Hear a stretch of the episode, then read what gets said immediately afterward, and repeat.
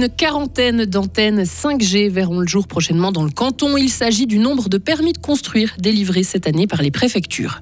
Produire de l'électricité d'abord, puis isoler des habitations ensuite. Les panneaux solaires ont plusieurs vies et puis des milliers de pompiers tentent toujours de lutter contre les flammes au Portugal. Et puis le temps du jour ensoleillé, il va faire de 24 à 28 degrés. Voici le journal de Lauriane Schott. Bonjour Lauriane. Bonjour Rio, bonjour à toutes et à tous. Le déploiement de la 5G reprend dans le canton en Saint-Rine. 28 permis ont été délivrés depuis mars pour la construction d'antennes 5G, 9 en Glane, 7 en Veuvez et 3 dans le district du Lac.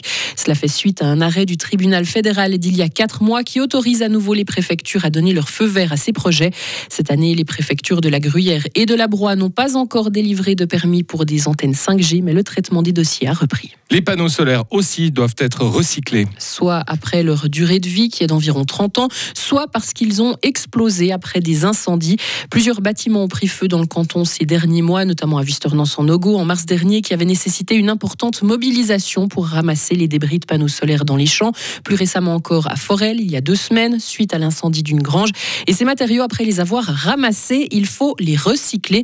Loïc Constantin, chef de service adjoint au service de l'environnement et responsable de la section déchets. Au il y a une fondation en Suisse qui s'appelle SENS, euh, qui était déjà active dans le domaine des déchets électriques et électroniques pour leur recyclage et qui maintenant euh, s'occupe aussi du recyclage de ces panneaux photovoltaïques. Donc elle, elle, prend en charge des panneaux photovoltaïques euh, en fin de vie et aussi des débris ou des euh, panneaux qui ont été endommagés et certains composants des panneaux solaires sont ensuite transformés en isolation notamment, sauf que le recyclage de ces panneaux solaires coûte cher entre le tri, la transformation des différents matériaux qui composent les panneaux solaires.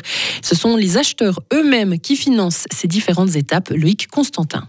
Il y a un système de taxe anticipée de recyclage qui a été mis en place. Ça veut dire que lorsque vous achetez des panneaux, il y a un montant qui est prélevé qui va servir à couvrir les coûts d'élimination et donc de, de recyclage de ces panneaux. Et cette taxe s'élève actuellement à 40 francs par tonne, soit 4 centimes le kilo. L'armée poursuit son intervention à la Chaux-de-Fonds suite à la tempête qui a frappé la ville neuchâteloise il y a un mois. Sa mission est prolongée jusqu'au 23 août. Actuellement, la sécurisation des parcs est terminée. Il s'agira désormais de sécuriser les toitures. Une huitantaine de militaires ont été déployés depuis la semaine passée à la Chaux-de-Fonds pour aider les pompiers sur place.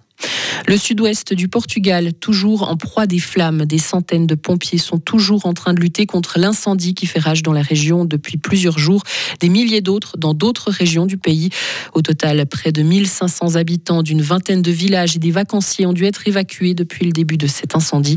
Le Portugal fait actuellement face à un épisode de canicule intense qui met la majeure partie de la péninsule ibérique en alerte. Une panne de télécabine bloque des centaines de touristes au sommet d'une montagne au Canada. Ils ont dû passer la nuit de lundi à hier sur une montagne des Rocheuses car l'engin qui les avait transportés au sommet ne pouvait plus descendre. Une tempête est à l'origine de cette panne de courant général. Ils ont finalement été évacués par hélicoptère. La Russie gèle des accords fiscaux avec plus de 30 pays, dont la Suisse, des pays que Vladimir Poutine juge hostiles. Le président russe a signé un décret hier qui suspend certains articles des conventions qui visent à éviter la double imposition et l'évasion fiscale, car selon Moscou, les pays visés ont violé des intérêts économiques de la Russie. Outre la Suisse, les États-Unis, la Grande-Bretagne ou encore le Canada sont touchés par ce gel des accords fiscaux. L'ex-président américain accuse Joe Biden de l'empêcher de faire campagne en poussant les procureurs à l'inculper. Actuellement, Donald Trump a été inculpé trois fois en quelques mois. Il est accusé de pression électorale lors de l'élection présidentielle de 2020, de gestion déloyale de documents confidentiels et de paiement suspect à une ancienne actrice porno. Il a plaidé non coupable dans toutes ces affaires qu'il qualifie de chasse aux sorcières menée par l'administration de Joe Biden. Enfin, les pays sud-américains d'Amazonie s'allient contre la déforestation. Ils se sont réunis hier au Brésil. Cette alliance qui comprend le Brésil, donc la Bolivie, la Colombie, l'Équateur, le Guyana, le Pérou, le Suriname et le Venezuela, veut faire en sorte que l'Amazonie continue d'être le poumon de la planète en luttant contre sa déforestation.